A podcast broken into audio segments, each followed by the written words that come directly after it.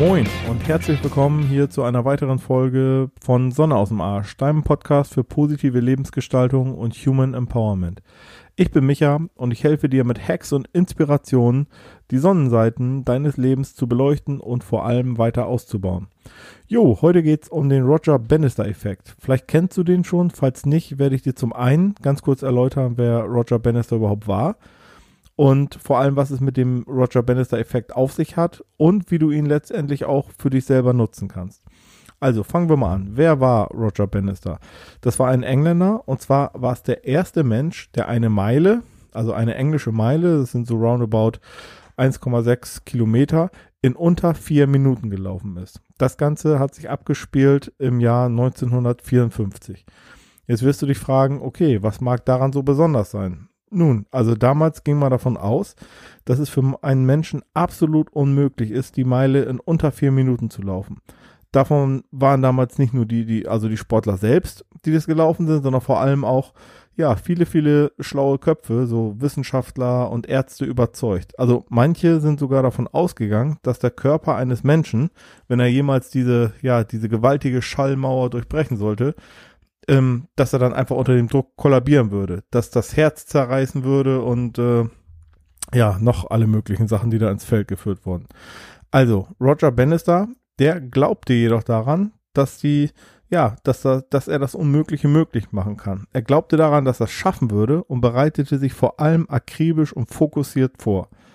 Mm, er ist vor allem, also natürlich hat er auch sein körperliches Training absolviert, klar, hat er konsequent immer alles Schritt für Schritt gemacht. Vor allem aber ist er nach innen gegangen und hat sich quasi in einer Art Selbsthypnose mental auf den Lauf vorbereitet. Also er hat sein, ja, sein Unterbewusstsein hat er gebrieft, instruiert und die Gedanken immer und wieder äh, imaginiert, um ja, quasi sein, sein, sein Hirn darauf zu trimmen. Denn mittlerweile, ich meine, du hörst ja diesen Podcast vielleicht auch schon etwas länger, weißt du, dass das Gehirn nicht unterscheiden kann zwischen den ja, inneren, imaginierten Bildern oder zwischen der Realität. Ne? Also es weiß nicht. Äh, das Hirn weiß einfach nicht, erlebe ich das jetzt gerade oder ist das einfach nur Fiktion? Für das Hirn ist das alles real. Also er liegt die Strecke im Geist quasi unter vier Minuten immer und immer wieder, so dass er am Ende gesagt hat, ich habe mich mental sehr sorgfältig und konzentriert vorbereitet und dann, als der Lauf begann, ging ich in die Haltung jetzt oder nie. Und dann hat er alle Gedanken losgelassen. Er hat sich einfach fokussiert auf den, ja, auf den gegenwärtigen Moment. Und der hat gesagt, jetzt kommt ein Zitat, mir war klar, dass ich sonst Gefahr laufen würde, jener geistigen Reaktion zu verfallen, die unter Sportlern so weit verbreitet ist. Nämlich, dass es immer ein nächstes Mal gibt und es einfach noch nicht der richtige Tag ist. Ja, ist so. Ne? Also klar, denkt man sich, es kommt noch ein Wettbewerb, es kommt noch ein Tag, noch ein Training. Und wenn ich es jetzt nicht packe, dann packe ich es halt beim nächsten Mal. So, und im Laufen, da hat er den Fokus ganz einfach nach innen gerichtet und ließ es einfach geschehen. Und je mehr er losgelassen hat, desto mehr, ja, ich nenne es mal, kooperierten seine bewussten und unbewussten Kompetenzen. Und das Wunder geschah, weil tatsächlich hat er am 6. Mai 1954 das geschafft, was keiner zu der damaligen Zeit für möglich gehalten hatte. Ähm, auf der Leichtathletikbahn der University of Oxford lief Roger Bannister die Meile in einer Weltrekordzeit von 3 Minuten 59,4 Sekunden. So, ähm, jetzt fragst du dich, okay, was ist denn daran jetzt so besonders? Na, ganz einfach. Also ähm, es war so, dass zu der damaligen Zeit wirklich niemand damit gerechnet hätte, habe ich ja schon erwähnt, dass man das in unter vier Minuten schaffen kann. Und ähm, ich habe mir den Lauf jetzt nochmal angeschaut. Also das war wirklich, äh, also gönn dir mal diese vier Minuten. Ich werde das Ganze nochmal in den, in den Shownotes äh, verlinken.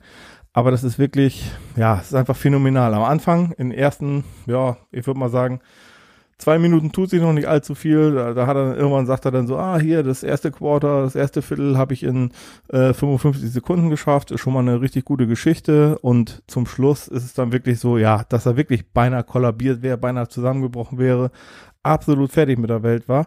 Aber er hat es eben geschafft. So. Und ähm, jetzt kommt das absolut krasse. Also er hat jetzt, wie gesagt, er war der erste Mensch, der diese eine Meile, genau, diese quasi 1,6 Kilometer in unter vier Minuten gelaufen hat, was ja damals, wie ich jetzt glaube ich schon ein paar Mal erwähnt habe, niemand überhaupt für möglich gehalten hat. Und äh, ja, ich sag mal, sein Weltrekord, der hielt gerade mal ein paar Tage, weil am 21. Juni 1954 da war schon der nächste Läufer da, der das Ganze auf einmal in unter vier Minuten geschafft hat. Und der hat sogar noch den Weltrekord von Roger Bannister gebrochen. Und ähm, tatsächlich, wie gesagt, da sein, sein Weltrekord war im Mai, na, dann wurde er im Juni quasi überboten, der Weltrekord nochmal gebrochen. Und bis zum Ende des Jahres, 54, haben quasi noch 37 andere Läufer das geschafft, diese Meile unter, eine, äh, unter vier Minuten zu laufen. Und bis zum Ende des nächsten Jahres, also 1955, da waren es insgesamt schon über 300 Läufer, die quasi in, ja, das geschafft haben, die Meile in unter vier Minuten zu laufen. Übrigens nur mal so ein äh, Sidefact am Rande, also den aktuellen Rekord hält ein Äthiopier, dessen Namen habe ich jetzt gerade nicht parat, kann ich wahrscheinlich auch gar nicht aussprechen, aber ist gerade bei drei Minuten 47. So, jetzt ist natürlich die Frage, ist ja alles schön und gut, aber was kannst du jetzt ähm, ja, vom, vom Roger Bannister-Effekt für dich überhaupt nutzen.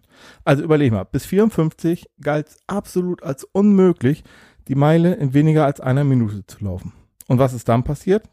Nachdem der Roger Bannister einen Rekord gebrochen hat, wie ist das überhaupt möglich? Das binnen kürzester Zeit, wie gesagt, vorher war es absolut unmöglich, dass binnen kürzester Zeit 300 weitere Läufer diese Zeit gelaufen sind obwohl die es vorher ja als, als völlig unmöglich äh, in den Raum gestellt haben. Also wohl kaum, weil sie jetzt plötzlich alle zur gleichen Zeit irgendwie irgendwelche mutierten Wundermaschinen oder so geworden sind. Nö. Ich gehe mal davon aus, dass sich viel mehr was in, in deren Kopf getan hat. Also die Denkblockaden waren von einem auf dem anderen Moment verschwunden. Der Glaubenssatz, eine Meile in unter vier Minuten war auf einmal verschwunden. So, und genau deshalb, genau aus diesem Grund nennt man das den Roger Bannister-Effekt.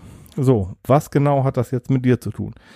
Also, ich vermute mal, äh, sieh's mir nach, aber ich glaube, dass du einfach nicht so gut trainiert bist, dass du den aktuellen Weltrekord knacken kannst. Das heißt, du musst diesen Roger Bannister-Effekt einfach auf, ja, auf andere Lebenslau äh, Lebensbereiche bei dir adaptieren. Ähm, und ich bin mir sehr sicher, dass du dir, wenn, wenn auch nur unbewusst, wahrscheinlich sogar unbewusst, irgendwelche Grenzen setzt. Aber diese Grenzen, und dessen musst du dir bewusst sein, die sind nur in deinem Kopf. Und wahrscheinlich, wie gesagt, weißt du überhaupt nicht mal, dass du dir diese Grenzen selber setzt. Wenn du also irgendetwas erreichen möchtest, so, dann solltest du sofort irgendwelche Sätze so nach dem Motto, das kann ich nicht, sofort aus deinem Wortschatz streichen. Also am besten ersetzt du den Satz, äh, das kann ich nicht, sofort durch, ich kann das noch nicht.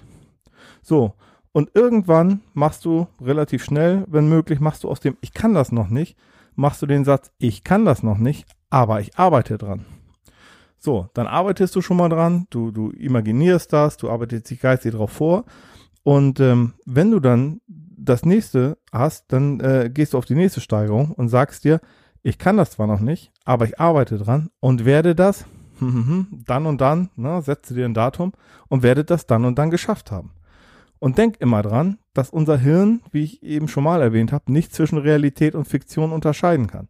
Also alles das, was du dir immer wieder imaginierst, was du dir bildlich vorstellst, ist für dein Gehirn schon Realität. Nicht umsonst heißt es, ich weiß, jetzt kommt wieder Kalenderspruch, aber denk mal an diesen Spruch. Ich glaube, ähm, ja, weiß ich nicht. Ich glaube, Henry Ford war das, der gesagt hat, ob du denkst, du kannst es oder du kannst es nicht, du wirst auf jeden Fall Recht behalten.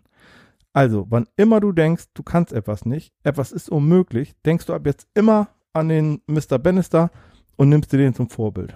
Jo, ich sag mal so. Ich danke dir, lieber Hörer, dass du dir mal wieder die Zeit genommen hast, mir ja ein paar Minütchen, wir sind jetzt bei guten neun Minuten, dass du mir wieder ein paar Minütchen zugehört hast. Und ähm, ja, ich freue mich, dich beim nächsten Mal wieder begrüßen zu dürfen. Und was ich mega, mega positiv finde, ist, dass anscheinend mein kleiner Podcast jetzt allmählich immer mehr Zuhörer gewinnt. Ähm, jedenfalls sagen das so die, die Downloadzahlen und ein paar neue Bewertungen, die ich erhalten habe. Und wenn du auch der Meinung bist, dass dieser Podcast es wert ist, dass sie noch mehr Leute hören, dann sei doch bitte, bitte, bitte so lieb und gib mir eine 5-Sterne-Bewertung und eine kleine Rezension dazu, ein paar, einen kleinen Text dazu auf iTunes. In diesem Sinne wünsche ich dir alles Gute und bis zum nächsten Mal. Dein Micha. 走走。